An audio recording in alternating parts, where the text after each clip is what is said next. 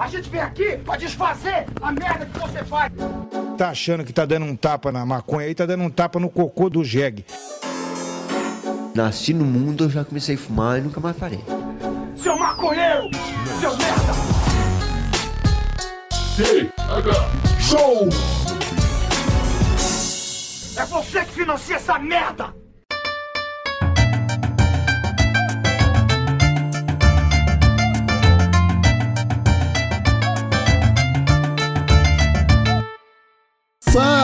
Meu povo! Estamos começando mais um TH Show Podcast aqui direto da RadioRamp.com com transmissão para todas as plataformas de áudio desse planeta comigo, Igor Seco, comandando essa web bancada canábica junto com meu grande amigo Marcelo Nhoque. Tudo bom, Marcelo Nhoque? Bom dia, boa tarde, boa noite, Igor Seco e queridos ouvintes do Tega Show. Estou muito bem, estou muito feliz por estar aqui mais um dia. Espero que também seja bem, Igor Seco. Como é que tá essa, essa força? Eu tô bem, eu tô surpreso que você conseguiu fazer. Definitivamente, essa foi a primeira abertura do nhoque sem um gemido aleatório, tá ligado? Meu então. Quatro anos me fizeram aprender muito, Igor Seco. conseguiu finalmente aprender a articular palavras e usar essa voz linda pra, pra o útil.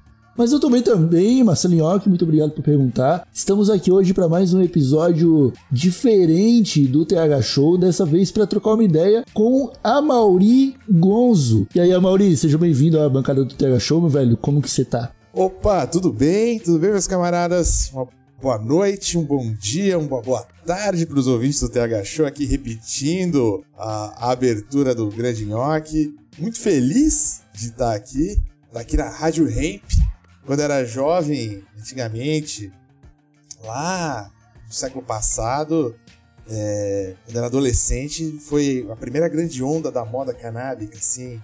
É, e é, é muito, muito interessante imaginar que o bagulho avançou ao ponto de, de um dia estar nas ondas da Rádio Ramp com os camaradas aqui no TH Show, um programa chamado TH Show. Isso é maravilhoso, fico muito feliz mesmo de estar aqui. É uma honra estar nesse espaço aqui com ouvintes tão qualificados. É, você tá falando aí dessa primeira onda de, de maconha, cara, mas primeiro, muito obrigado pelas palavras. Né? O, o lance é que a gente descobriu que se você pegar, sei lá, uma estratégia de comunicação para vender miojo e aplicar na, na ganja, vai funcionar como uma parada inédita, tá ligado? A galera começou a fazer com skate faz uns 3, 4 anos, tá ligado? com maconha vai mais uns 10 anos aí pra Nissin finalmente entender que é o público dela é a galera maconheira universitária, né? Por que, que a Nissin continua fazendo propaganda pra dona de casa? Que odeia miojo. Não, agora eles já. Já viram as propagandas da Nissin pro, pro, pro YouTube e tal? Eu não, eu não sei se. Eu não, eu não vejo TV, né? Eu não, eu, não, eu não vejo TV, eu só vejo YouTube na minha TV. E a TV não tem adblock, né? Então eu, eu sou impactado, infelizmente, às vezes mais do que eu gostaria. E, e é tipo, não, eles já. Agora, agora, até eles já chegaram, né? No meme, no. Mas é, é que eu acho, eu, eu, eu acho que, por um lado, isso é a verdade, mas por outro lado, é, produziu-se muita coisa em torno dessa, dessa comunidade e, e esse espaço que inclusive influenciou bastante também essa galera da, que fazia essa comunicação, né? Muito maconheiro trabalhando ah, nessa sem dúvida, sim. eu, queria, eu queria saber de ti, o que, que você fazia na Vice? Cara, eu tava lembrando disso hoje, falando no, no, no como é que era, no, na paralisação que a gente, no dia que a gente tá gravando agora, paralisação que aconteceu uh, dos jornalistas, que a gente parou lá na ponte para falar sobre jornalismo, fizemos uma livezinha rápida e tal, nem ficou no ar, fizemos lá no Crise mesmo, Crise, Crise, Crise. É, mas eu, eu, eu tava contando que, tipo, mano, bons tempos, né, cara? Em 2011, eu, eu me demiti do emprego na Globo, carteira assinada, bom. Trabalhava bastante, mas não pagava mal. Fazer um projeto na Funarte, fazer uns freela, depois procurar emprego. e deu certo, e deu certo. Saca? É um negócio que você podia fazer, assim. Era, um, era uma perspectiva, tipo assim, saca? Você não faz bagulho porque, mano, fudeu, você tem trampo, isso aí, vamos aí, né? Não, mano, era porque dava. E deu certo. Depois eu fui trabalhar na Soma, Aí, então, eu comecei a colaborar pra Vice em 2011, fiz algumas coisas, sempre dei várias pautas loucas pro Mário. Tem uma muito boa, né, da Maria Louca, quando eles fizeram cachaça, cachaça da cadeia. Essa pauta é maravilhosa, recomendo muito ler. É, Pode crer. Vixe Maria chama o, o título. E eu fiz, entrevistei a Laerte na época, que tava lançando um chat, é, fiz umas pautas pro site, umas loucuras assim. E aí, fiquei. Eles tinham o Creators Project, mas tinha o projeto da Soma, né? Que foi uma revista. Era uma revista de. que hoje a, era tocada pela, pela Culture, que é uma agência de conteúdo, que hoje é a agência DABA. O site era mais soma.am. E eu fui lá ser editor do site, meu camarada Matheus Portomate, editando a revista e fazendo mil trampos pra Nike e tal. E nesse tempo a gente fiquei lá com o pessoal do, da Vice, sempre muito próximo, né? O André um grande amigo. E aí, depois disso, eu saí da. acabou o projeto da Soma. O André que você tá falando é o. André Maleronca, né? Ele, ele já teve aqui no TH Show já. Sim, sim, sim, sim. É maravilhoso esse episódio, inclusive. Então, eu saí da, da, da saí da, da Soma, acho que foi em maio. Aí na sequência tava desempregado. Em junho de 2013, empregado de 2013, fui fazer o quê? Fui pra rua. Até porque eu falei, crer. porra, vai subir ainda o busão, mano. Sei lá o que eu vou conseguir fazer, trampar. E aí, mano, nessa, aí nessa fita, eu ajudei a turma da Vice, na cobertura, pro Malha ali no texto, e, fiquei me ensinando com eles e tal. Eu morava perto da, da Avenida Paulista, na época então era muito, muito fácil, eu tava ali já, fazendo as coisas, vendo as coisas. E aí, depois disso, a, a, a Fernanda, editora da dona, né, da Vice Fernanda Negrini, trocou uma ideia comigo e tal. Queriam lançar um site de música, pá e tal. E aí, dentro da plataforma da Vice, ela me chamou. Aí acabei pegando um freela de acompanhar o Tim Pool, esse corno de extrema-direita, twitteiro, não sei se o pessoal, se os ouvintes conhecem, passem longe desse cara. Que é um careca que parece Billy Corgan. Billy Corgan Brasileiros, do- cara? não, gringo. Não, gringo, era na Vice. pô. Eu peguei esse fila de acompanhar o Tim Pool quando ele veio pro Brasil pra filmar quando ele trabalhava pra Vice. Esse corno, às vezes eu quase soquei ele, mas eu vou digredir muito se eu, se eu entrar no, no assunto tipo, a gente pode falar outra hora, só continuar na Vice. e aí a Fernanda acabou me chamando pra fazer os projetos de marca e ao mesmo tempo tocar um site que eles queriam lançar. Lançaram nós e lançaram o. Que aí o Eduardo Tubaí, né, que tava lá também já, pegou. Porque o que aconteceu foi, em julho de 2013, a Vice Brasil estourou.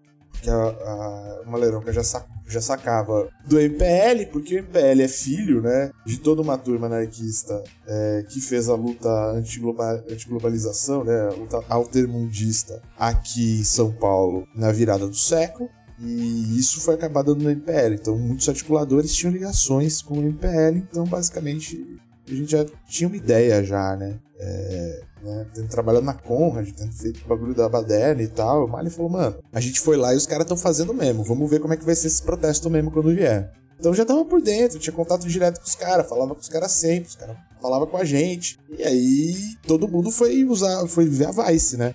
E a Vice estourou, e aí a galera resolveu falar: ah, não, vamos investir. Então, uma redação, que era uma redação minúscula de veículo gringo no Brasil, que às vezes tem, eu já, já trabalhei em lugares menor que a ponte era. Né? Em junho de 2013, a Vice era uma leronca, é, uma editora assistente que fazia mais marca e coisa, e uma estagiária. Acabou. É, era, era essa configuração, assim. Eu consegui alguém que tava fazendo vídeo, e botou pra fazer vídeo, e conseguiram fazer a cobertura de 2013. Nisso, o Eduardo tinha acabado de entrar também, porque eles pegaram o projeto novo. E aí, em junho de 2013, o bagulho fez. puf, explodiu. Em 2014, a gente tinha uma redação com 20 pessoas. Né? Pô, e aí eu. Aí eu fui tocar o Noise.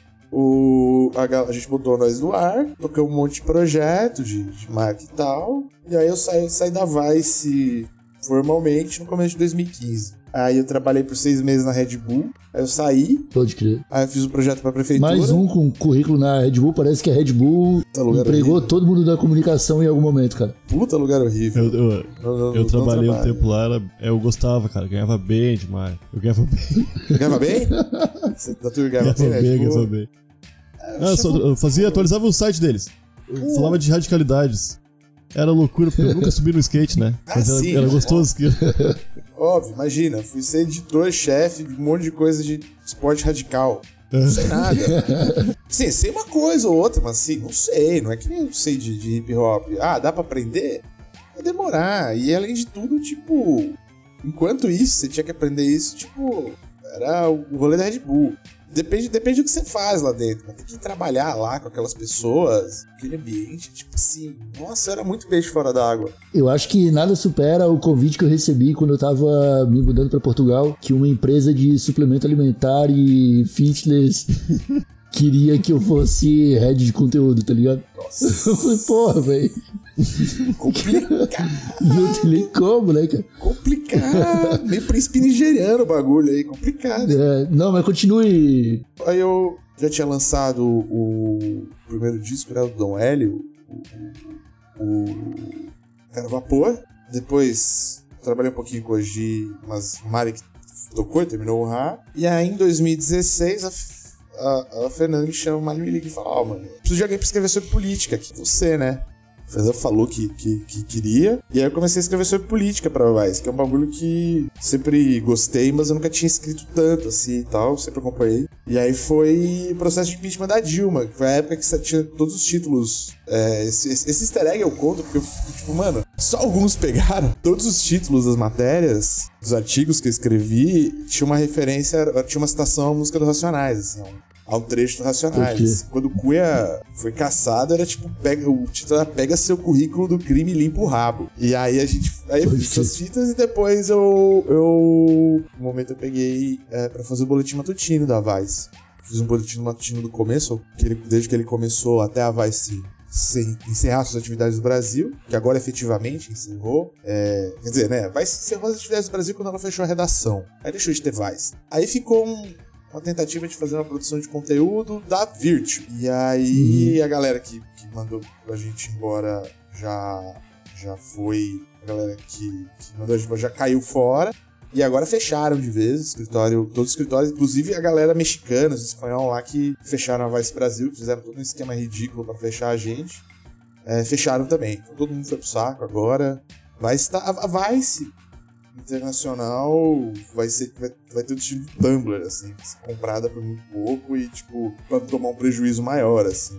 Né? Aham. Tipo, tipo, o que a Ru teve que fazer, assim. Mas é, esse, esse é o futuro da, da revista Vice. Aí depois disso, aí terminou a Vice, a- abri essa vaga agora na ponte, faz mais um pouco mais de um ano que eu tô na ponte, entrei em setembro de 2020, assim, no meio da pandemia, que foi uma loucura, né?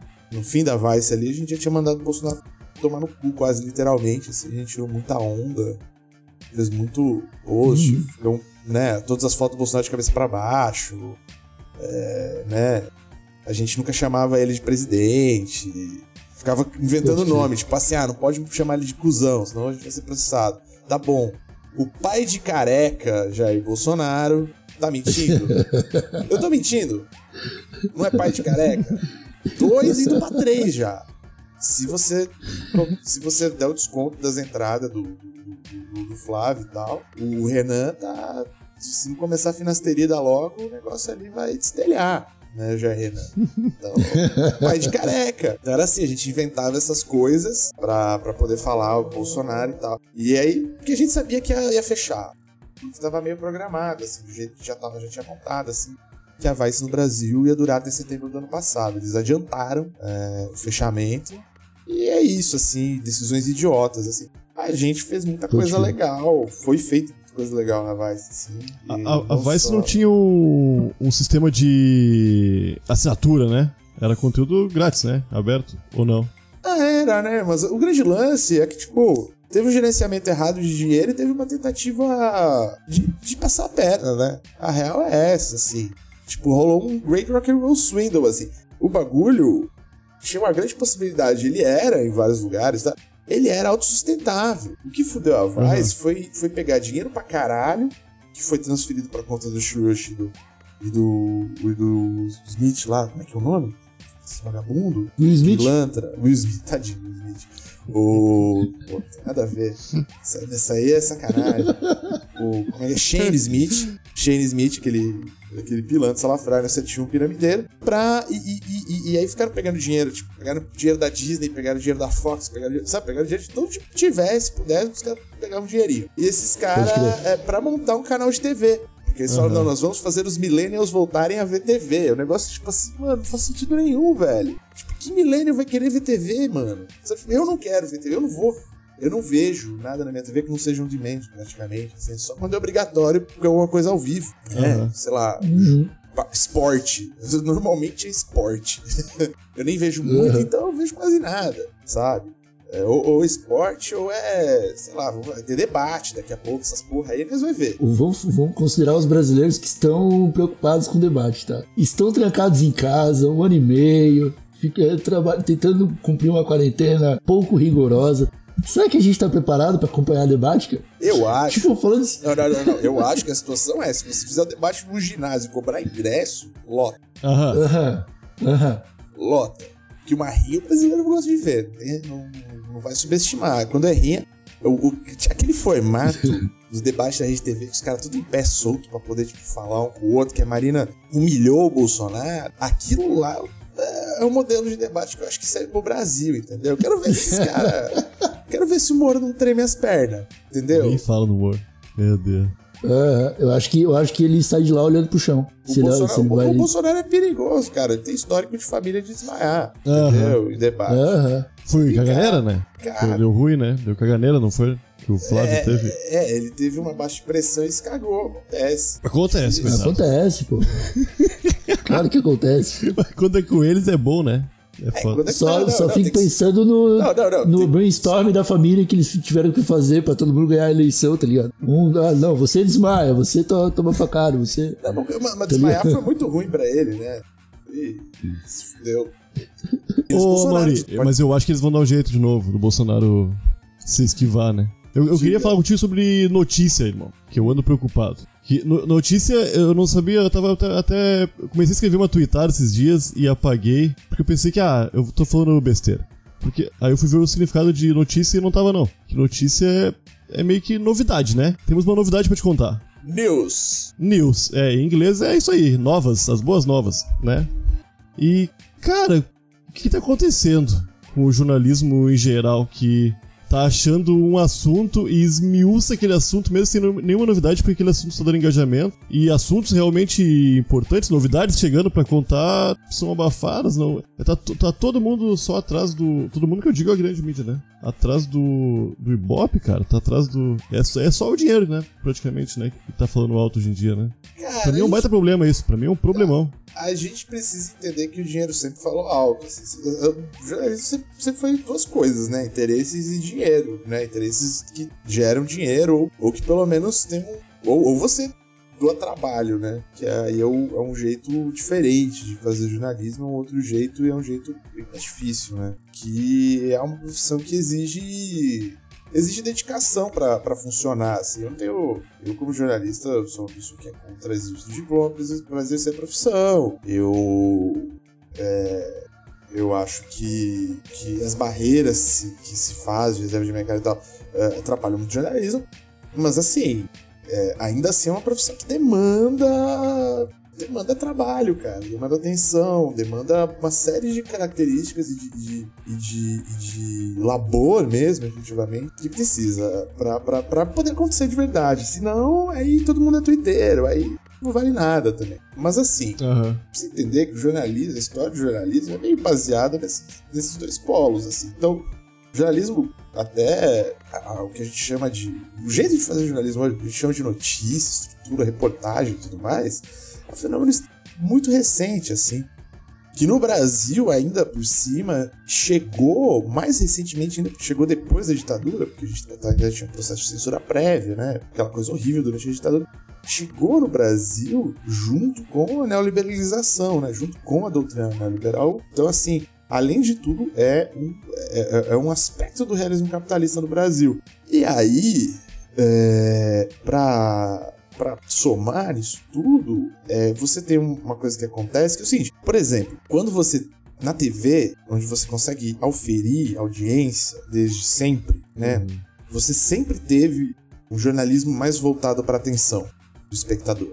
Né? O rádio, o oferimento era complexo, mas também tinha, mas não era ao vivo que nem a TV.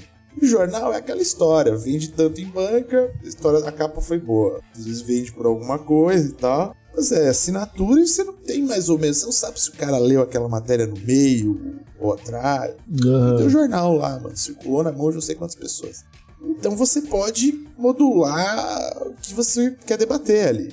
Isso depende né, do que o jornal considera interesse jornalístico, quais são os filtros do jornal. Muitas vezes a gente tende a enxergar, ah, né, o jornalismo era mais neutro, mas olha, por exemplo, no jornalismo cultural aconteceu uma revolução no Brasil, né, que é o que eu quero chegar e eu quero mostrar como é, é complexo isso, assim, como isso tem duas coisas acontecendo ao mesmo tempo. Então, assim, quando você, jornalismo impresso, escrito, vai pra internet, eu trabalhava com jornalismo online. E o jornalismo online tem um negócio que é o seguinte, cara, é pior que televisão. Você mede quantas pessoas estão te vendo de verdade ao vivo. Você uhum. sofrendo ataque de DDoS, aquilo lá, cada uma pessoa em tese.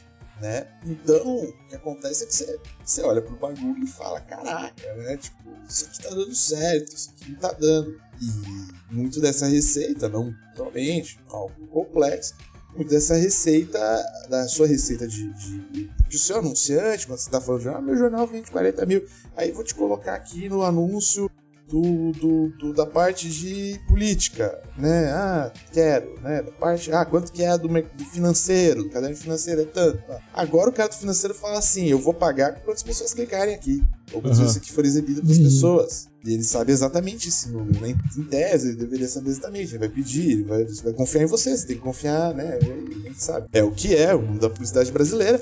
Mas assim, é mais confiável. Não tem muitas saídas. Você pode instalar a máquina lá se o cara não quiser. Você pode fazer um puta jogo duro aí. Tipo, não, mano, esse é o banner que vai sair do, do meu site.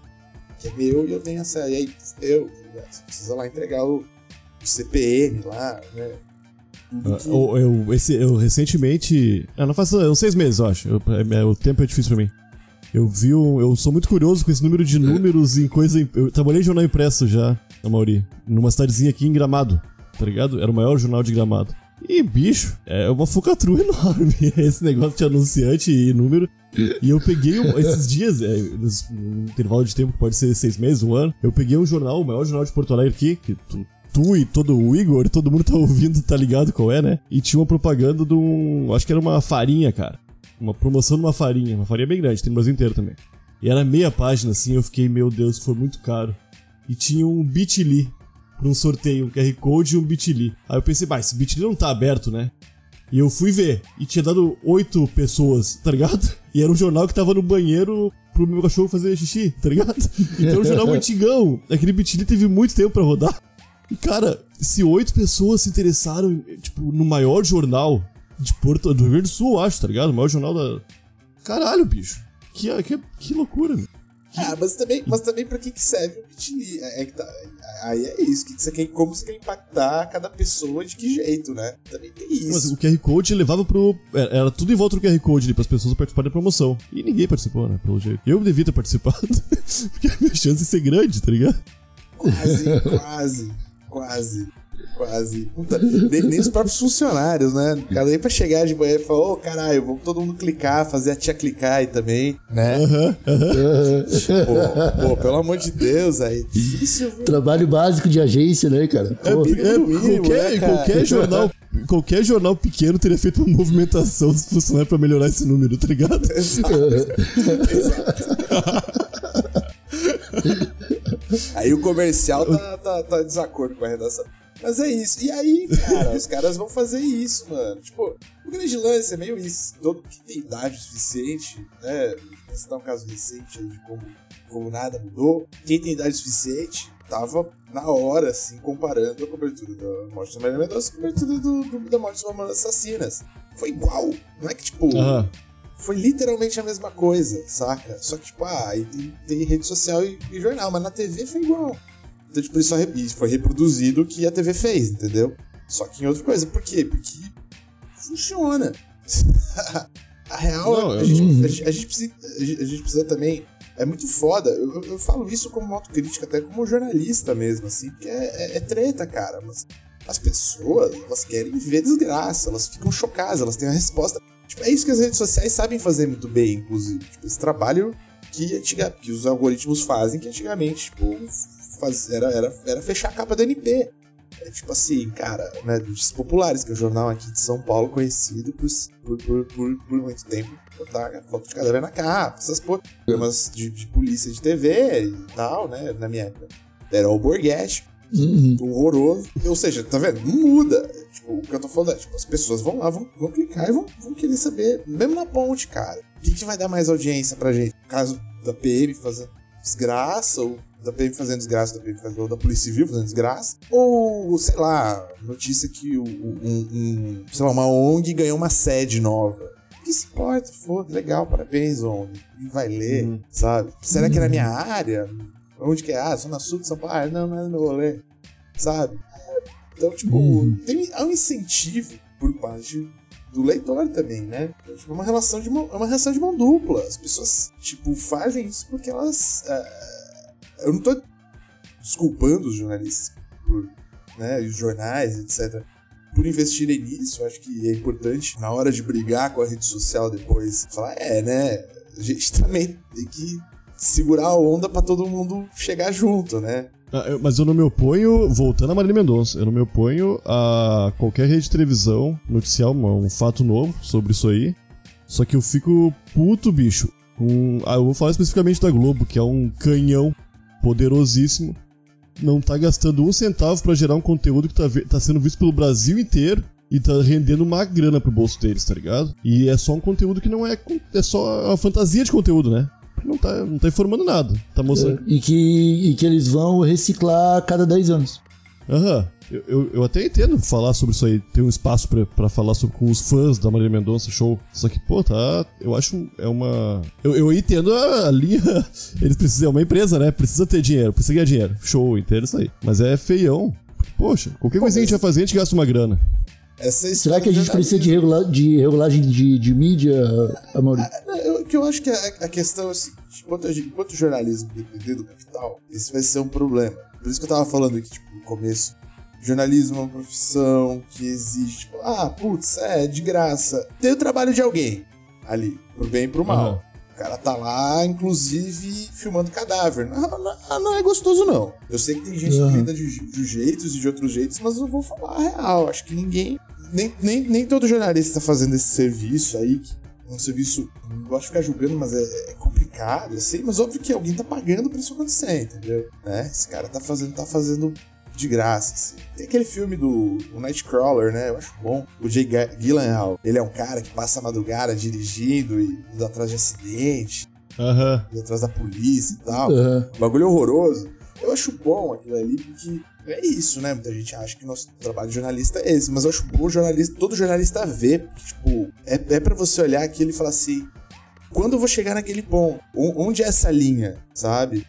E, e- e- e- e é, é- é um referencial ético mesmo, assim. Óbvio que também pra muita gente deve até ser mais fácil, porque aí olha e fala, ah, eu não faço isso, então não tem problema nenhum, eu sou um ótimo jornalista, porque olha, tem esses, esses caras horríveis, eu não sou como eles.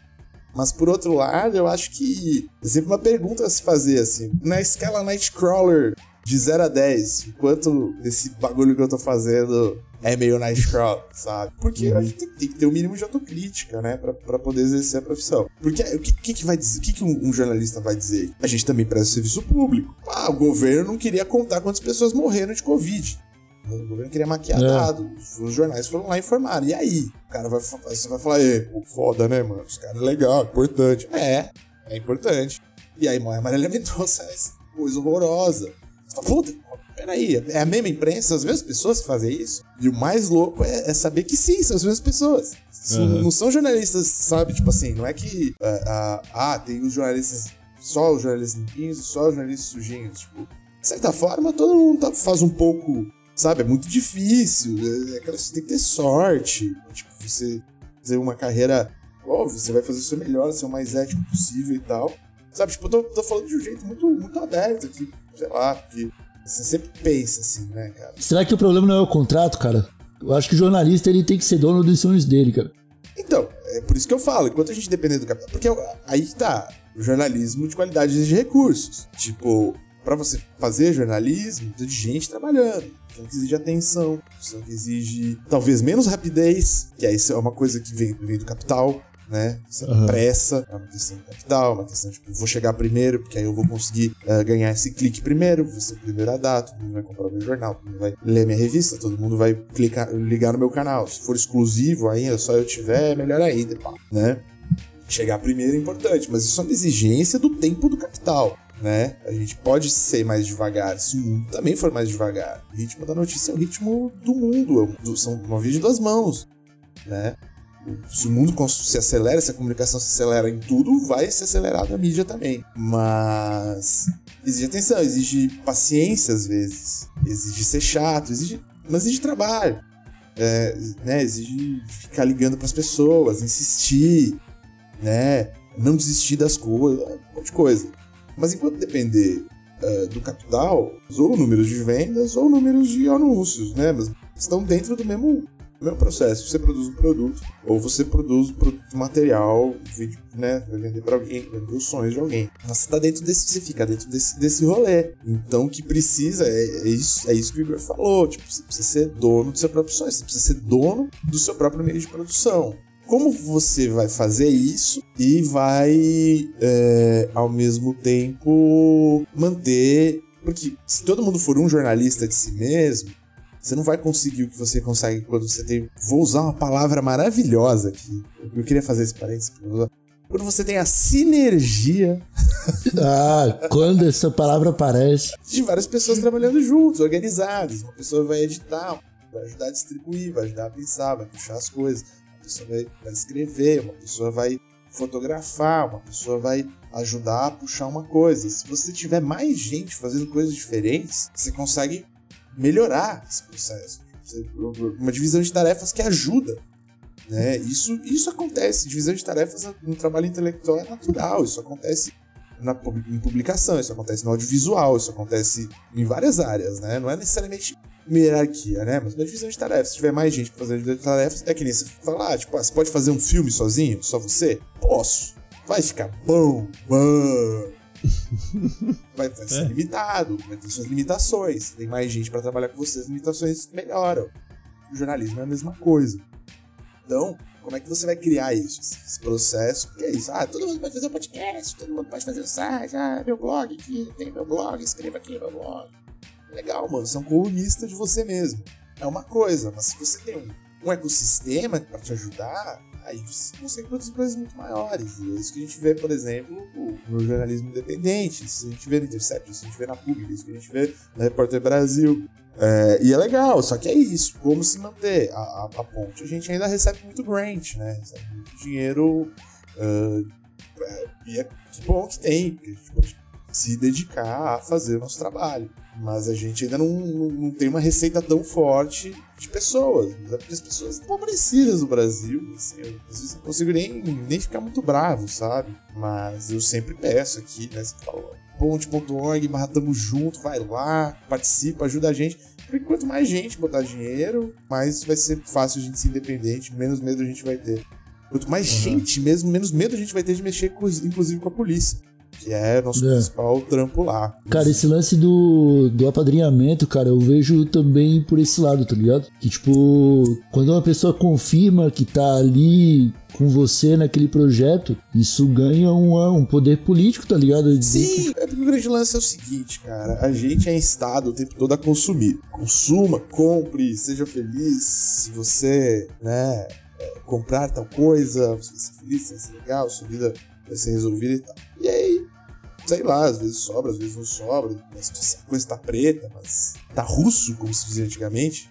Mas você tá. Você ainda pode consumir. Agora a questão é: tirando aí suas assinaturas de canais de, de streaming e tal, pô, quanto você tá gastando por mês aí no, numa coisa que você tá vendo sempre, tá ligado? Porque, cara, é isso, né, mano? Todo, muita gente ouve podcast, muita gente tá, tá tendo outros, outros meios, outros jeitos de, de, consumir conteúdo e de pessoas independentes, cara. Então vale a pena é, ajudar essas pessoas, porque você vai estar tá fazendo isso, além de você estar. Tá, tipo, porque quando você tá comprando uma coisa de uma marca, você tá dando, inclusive, essa, essa né? Tá viabilizando economicamente o bolso de alguém. E você tá. Mas normalmente você tá, tipo, dando dinheiro pra gente que já tem muito dinheiro.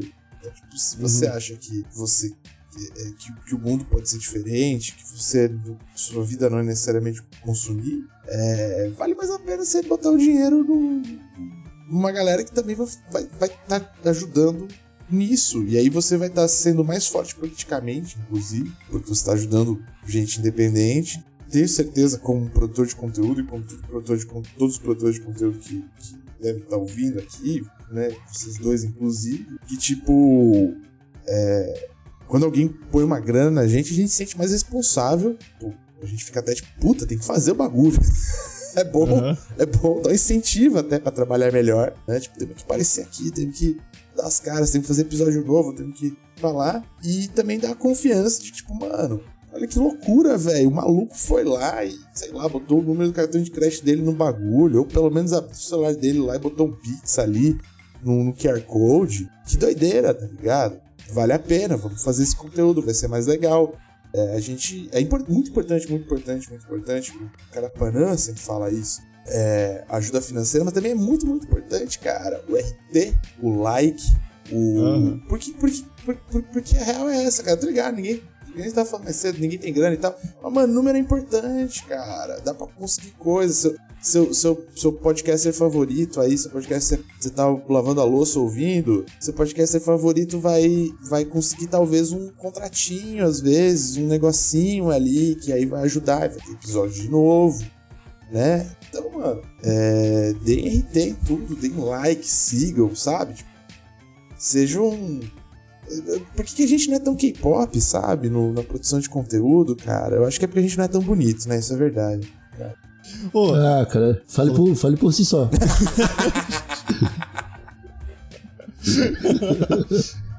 Não, eu, ia, eu ia te perguntar. Eu, não, eu, eu gostava muito daquele jornal Metro.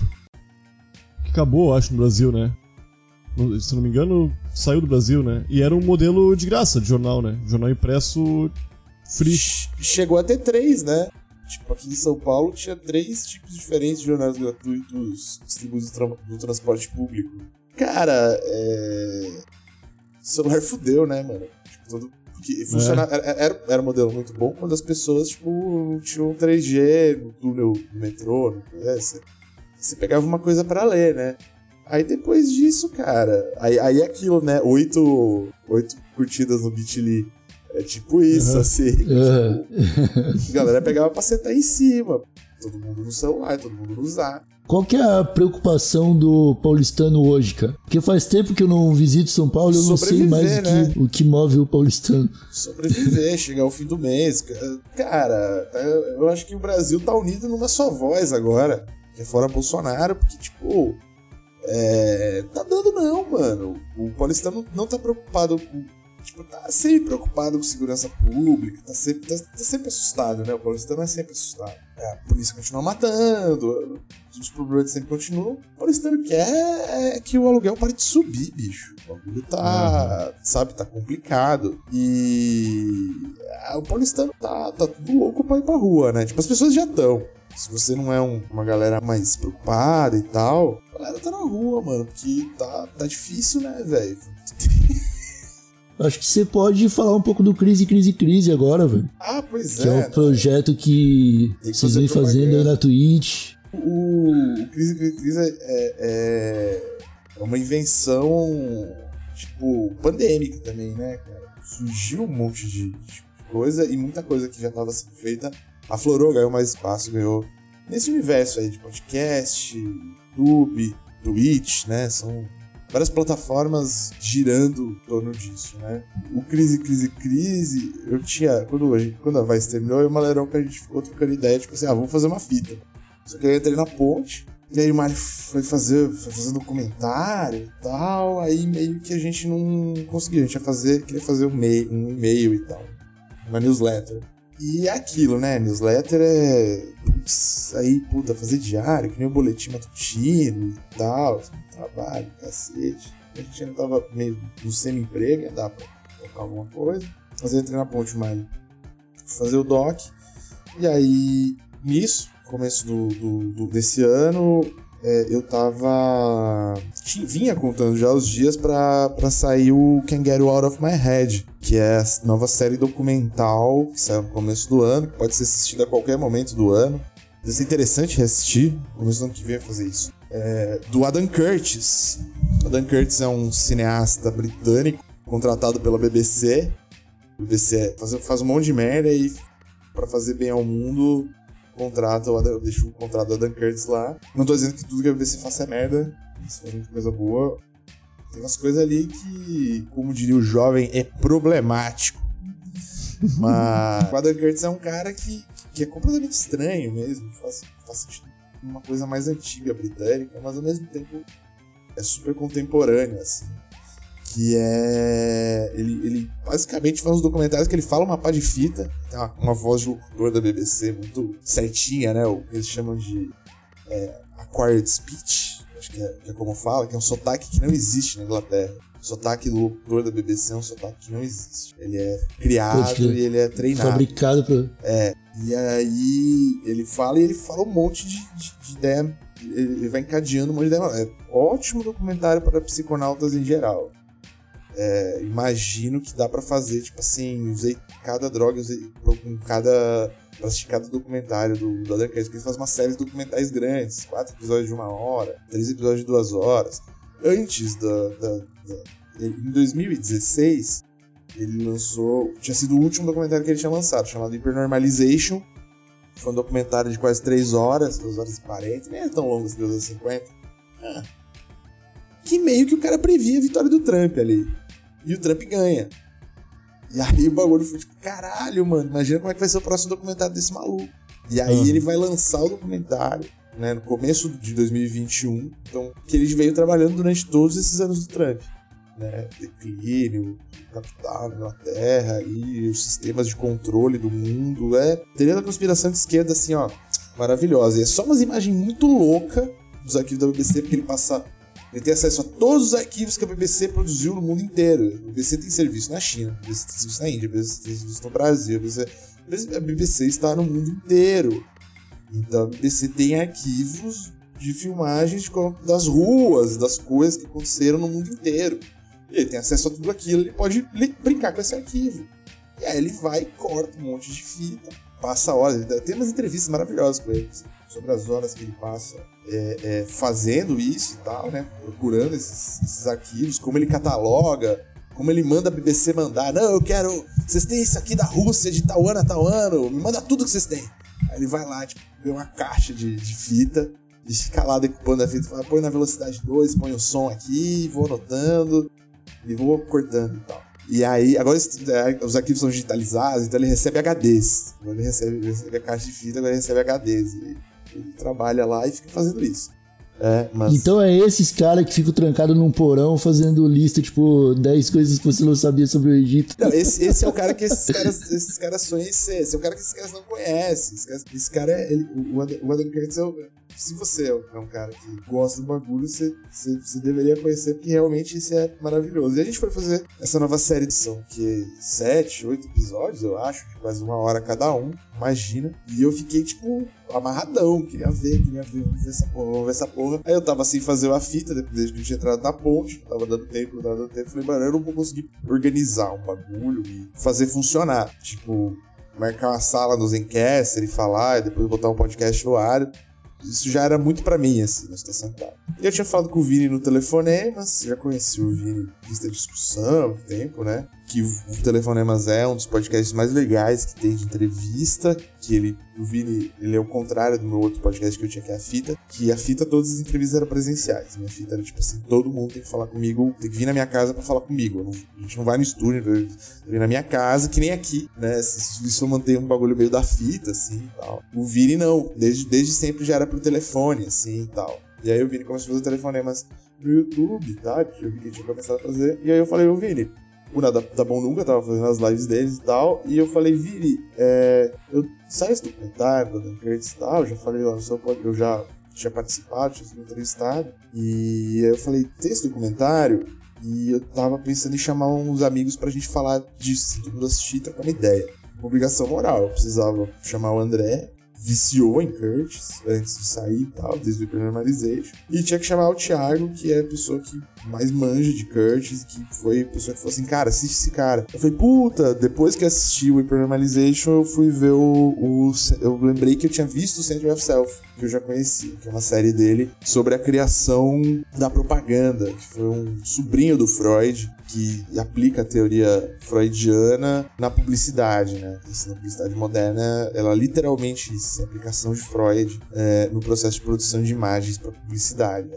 Uma evolução que leva ao mundo que nós vivemos, na opinião da Dan Curtis, maravilhoso, maravilhoso, inclusive, ser documentário. Eu falei, Thiago, vamos aí. E o Thiago, que nunca tinha sido o cara de botar a cara, o Thiago né, era relativamente anônimo no Twitter, quando ele foi mais famoso e tal. Chamei o Mário e falei, ó, ah, Vila, eu, eu, o Malena do Thiago, vamos? Ele falou, ah, vamos. E a gente fez. E a gente fez esse bagulho do Adam Curtis. E aí a gente gostou demais. A gente terminou assim, a gente falou, puta, foi três horas. Eu acho que é o episódio mais longo nosso que tá no ar. A gente tem um outro dinâmico hoje em dia, né? É, três horas, mais ouvido, inclusive, tem três horas. E aí a gente falou: ah, vamos tentar fazer outra coisa e tal. Saiu no Twitter, o Cauê da Autonomia Literária anunciou Twitter lá, tipo, ah, vai ter a Flipei aqui e tal. É, vai ter um monte de debate, vai ser online. Flipei é a feira literária uh, dos editores independentes, né? Tava ali, né? A gente já tinha conversado, a gente tinha meio que feito um grupo sabe? Nós quatro da Dan ali pra tentar fazer outra coisa. Aí a gente falou. Aí o Vini falou, mano, marca lá os caras. Acho que o Vini marcou. Eu falei, não, vamos. O, Cauê, o Vini marcou, eu flipei. Aí o Cauê falou, mano, ó, tem quinta-feira, 5 da tarde. Aí falei, puta, vou pedir lá no trabalho e tal. Aí a gente resolveu tirar uma onda. Porque, ah, é isso, né, mano? Um monte de autor publicado, gente conhecida, né, e tal. E só nós três malucos lá, né? Como é que, que nós vamos fazer? A gente falou, mano, vamos Vamos tirar uma foto sem camisa pra, pra botar no, na divulgação do material. E aí todo mundo mandou foto sem camisa. O Mali mandou a primeira foto, ele mandou uma foto dele sem camisa, né? Foto já sem camisa. Ah, eu vou mandar, vou mandar tudo sem camisa, vou mandar também. Aí mandei minha sem camisa. Aí tinha que falar, ah, porra, vamos ter que mandar sem camisa. Aí mandamos. E aí saiu o flyer dos três sem camisa, a galera ficou tipo, caralho, os caras sem camisa, que porra é essa? Foto de McFish, que fita. A gente falou, ah, mano, a galera pirou, porque no final ficou um conceito meio Slits, né? Como lembra o Malha, assim, a capa do, do Cut, o primeiro álbum das, das Slits, né? Uma banda de post-punk britânica, de 79. Elas estão seminuas também na capa. Meio, meio primitivo, meio tropical, assim. A ideia era fazer essa homenagem, assim. Ficou, parecer, falou, puta, é, realmente veio, né? Ficou ali. Aí a gente falou, mano, vamos fazer a live sem camisa. A gente entrou na Flipei, assim, sei lá, assim, primeiro dia, banda de abertura, né? É, de festival. A gente entrou sem camisa, a galera uma galera ficou indignada, tem uma galera que deu risada, curtiu e tal. E a gente ficou falando seriamente, muito seriamente sobre Mark Fisher. O Thiago falou que tava ouvindo esses dias e, e, e só o áudio e, tipo, parece uma puta discussão séria, assim. Só que você vê o vídeo, tipo, é uma discussão séria de pessoas sem camisa. O Thiago tava de camisa. e aí, nesse, nesse, dia, a gente fechou e falou: ah, a gente vai.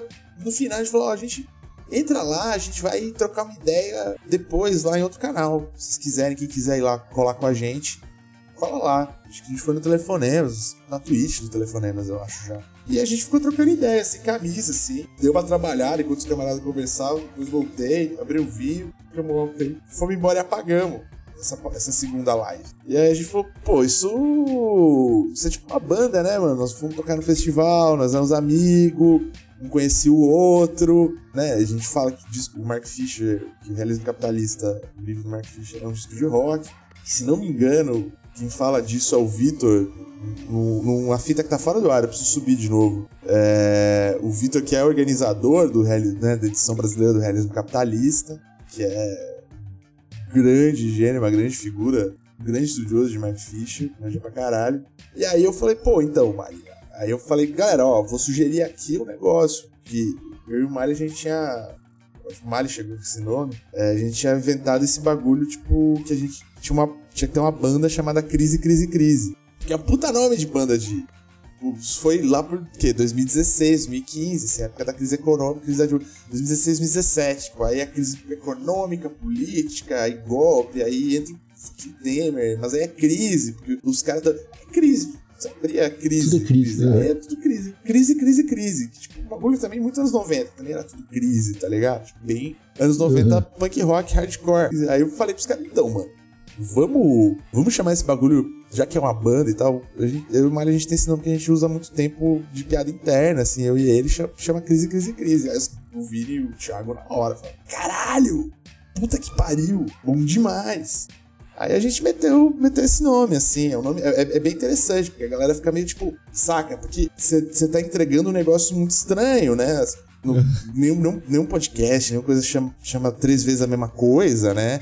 E tipo, é, sobre o que vocês falam, né? A gente fala de marxismo cultural, né? A gente, a gente fala de. No, no bom sentido, né? A gente faz nosso trabalho de marxismo cultural.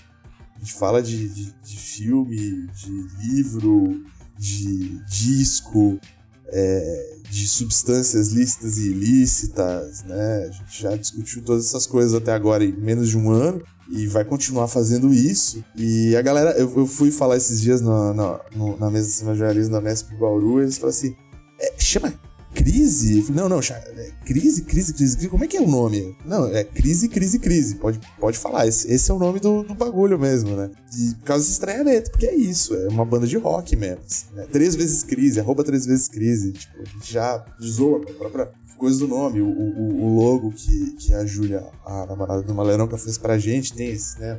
Os crise empilhado com o i no meio, né? Tipo, a coisa funciona, né? Tipo, ajuda a dar uma estética, porque a gente tá na batalha mesmo do processo estético, a gente é muito importante. O debate sobre estética dentro da política, que é um debate muito mais amplo só do que o, o, o debate. É, para falar uma, uma, coisa assim, tipo, o, o, o, livro que vai sair agora da, do Mark Fisher pela autonomia literária chama-se Fantasma da Minha Vida. E é um livro onde, onde, onde tem mais os textos do Mark Fisher sobre música as questões dele sobre depressão. Quem se interessa por quem é o Mark Fisher enquanto ser humano é, vai ganhar muito lendo esse livro. O conceito de assombrologia, né, que debate muito no livro, que é o Hauntology, em inglês e tal, ele meio que nasce a partir de uma leitura, de uma, de uma resenha do disco do Trick, o Maxine Quay, o primeiro disco do Trick de 1995, assim que tem Hell, Hell, Around the Corner, que usa aquele mesmo sample key do, do Isaac Hayes que tanto a, a, o Portishead quanto o Racionais usaram e tal. E o Trick nessa pensata, Liam Payne ele fala uma fita que é tipo é, que ele fica muito de saco cheio de como o Grill Marx, que é um outro escritor, um escritor americano sobre rock, é, é muito literal na sua relação com política musical. E que ele, o que ele imaginava em relação ao artista político que ele gostaria de, de ouvir, de ler sobre, precisava fundir a, a, a, estética com o discurso, e o discurso não necessariamente precisava ser explícito, porque a estética seria tão forte que a parte explícita do discurso estaria no processo estético, e não numa mensagem muito clara, uma, uma, uma palavra de ordem. E que ele enxergava no, no, no disco do, do Trick isso, assim.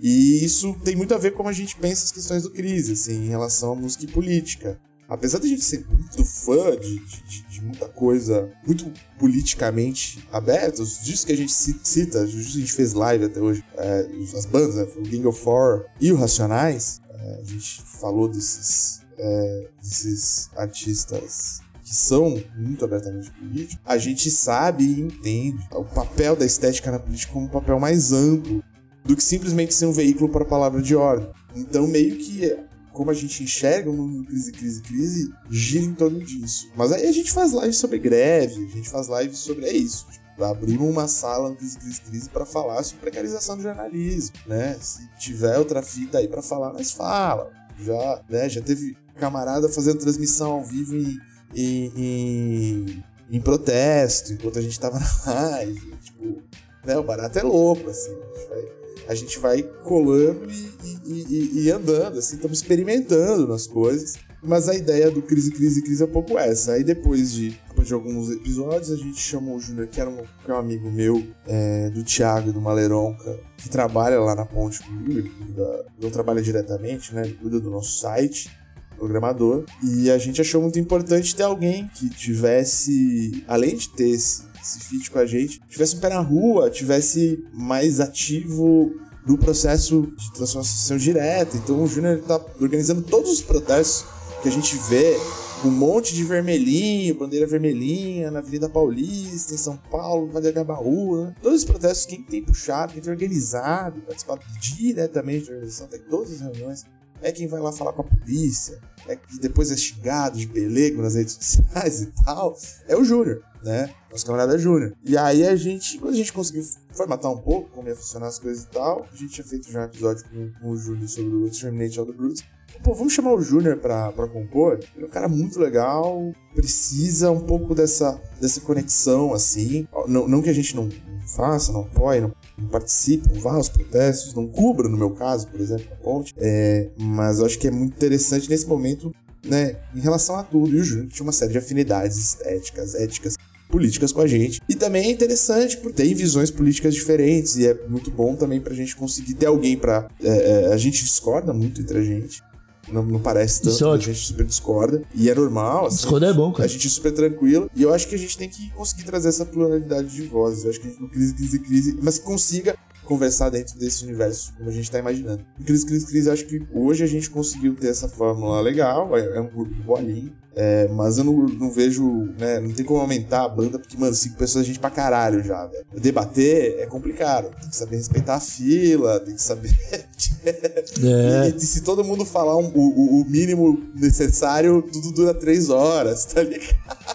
Aham. É, tem que se É, organizar e tal. Mas a gente agora já deu uma, delinea- uma delineada na programação do fim de ano. Ano que vem a gente quer falar muito de carnaval no começo do ano, que a gente acha importante. A gente vai estar aí, nosso carnaval pós-pandemia, né? É, Uhum. a gente sabe que a gente não sabe como vai estar as curvas de contágio, como, como Hum. o quanto a vacina vai estar sendo eficiente nas novas variantes, no fim das contas, né? Tipo, no frigir dos ovos. É, um monte de gente vai viajar no fim de ano. Eu não tô recriminando ninguém, porque entendo, tem família pra ver, complexo mesmo, e também é muito difícil você convencer as pessoas, tipo assim, mano, não tá morrendo mais gente. Em São Paulo, onde morreu gente pra cacete, não tá morrendo mais ninguém. É difícil você querer convencer as pessoas a, tipo, não tentarem, pelo menos, sabe, ver a mãe, a avó, que não vê às Uhum. vezes há dois anos, né? No fim do ano. Então, é que é quando a pessoa vai ter a folga pra ela ver. e tal. Então, a gente vai ver o que vai acontecer depois vem carnaval. Aí, é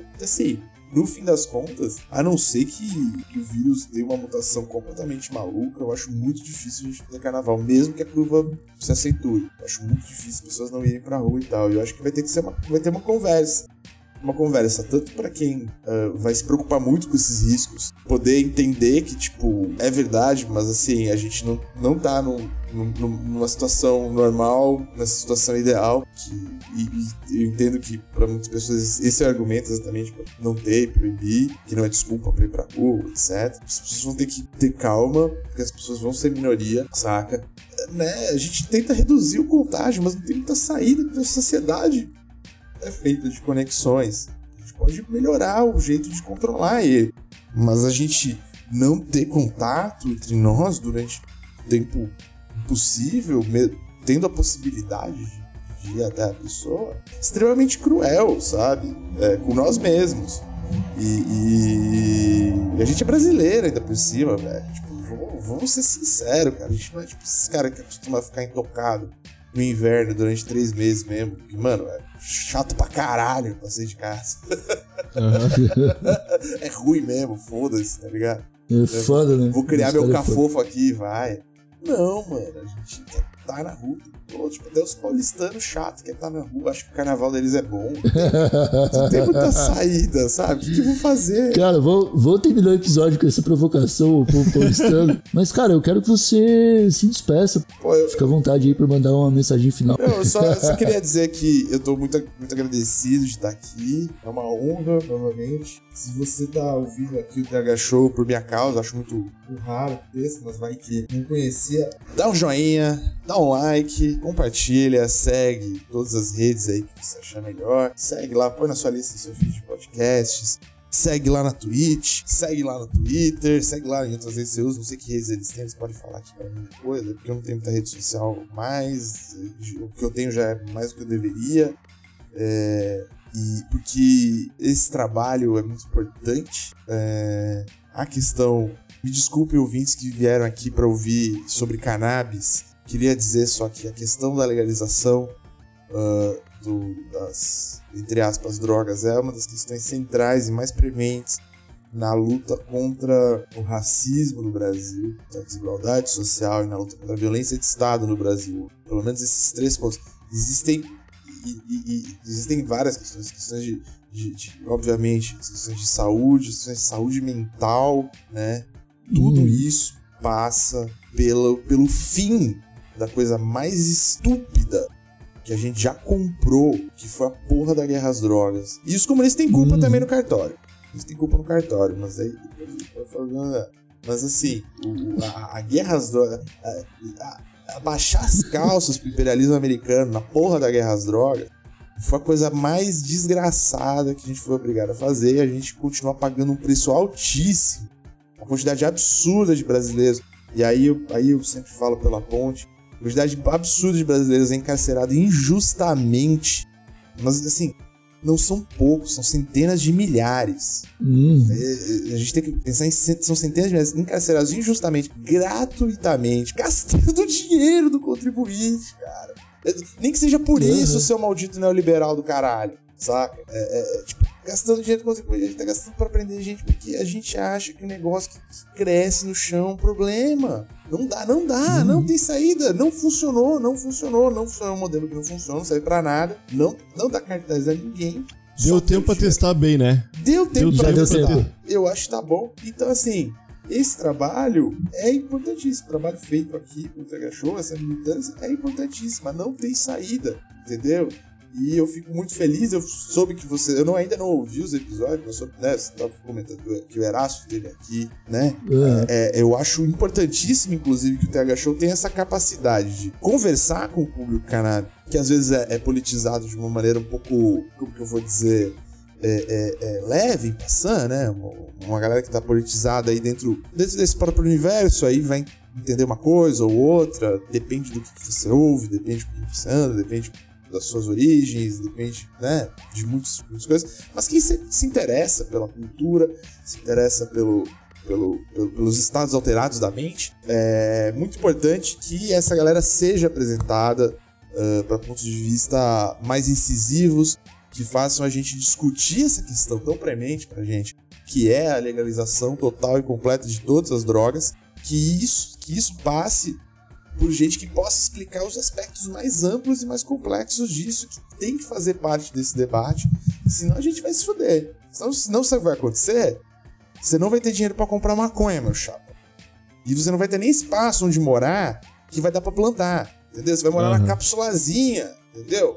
Coisa Eles que querem te tem. vender o modelo japonês de hotéis É, como meu. padrão de vida. É, meu. Aqui em São Paulo, os caras os cara, os cara vendem por 200 mil apartamento de 18 metros quadrados, 13 metros quadrados. Você não vai ter espaço pra plantar sua, sua coisa. Até porque vai ser cara a energia elétrica. Aí como é que você vai plantar? Entendeu? Aham. Ah, mas legalizou a maconha. É, legalizou a maconha, mas só rico vai comprar, cara. Sabe quanto custa? Um grama, dependendo do estado americano, tem lugar que é caro pra cacete.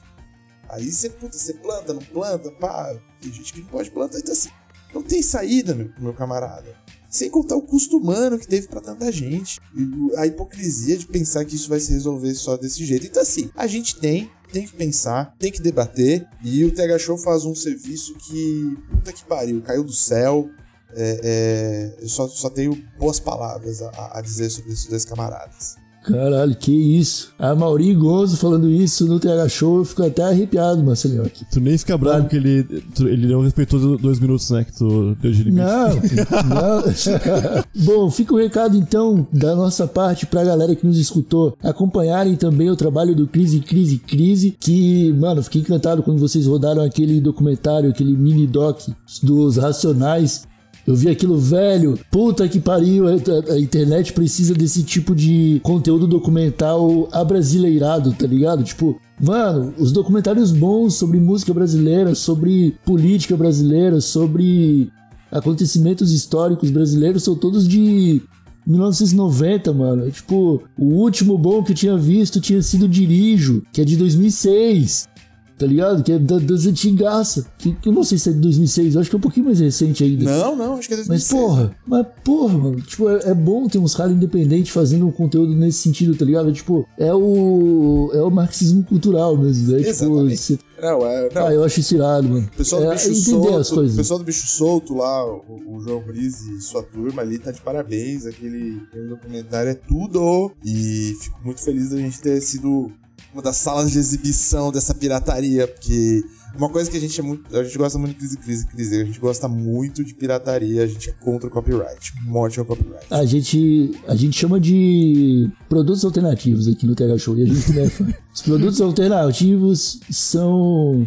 E, e os meios de, de compartilhamento de conteúdo alternativo também são venerados aqui no, no TH Show. Mas então é isso, meus amigos. Vamos encerrando esse episódio do, do- desse, desse podcast. E é isso aí. Um abraço a todos. Muito obrigado Mauri por ter participado desse podcast aqui. Foi uma honra recebê-lo e as portas estão abertas sempre que precisar. Conte com a gente, meu querido. Então é isso, meus amigos. Nos despedimos por aqui. Um abracinho de longe. Até a próxima. Tchau. Beijo! Ah, não pode mandar beijo agora. Pode mandar beijo. Já tá podendo mandar beijo. Pode mandar beijo? Beijo.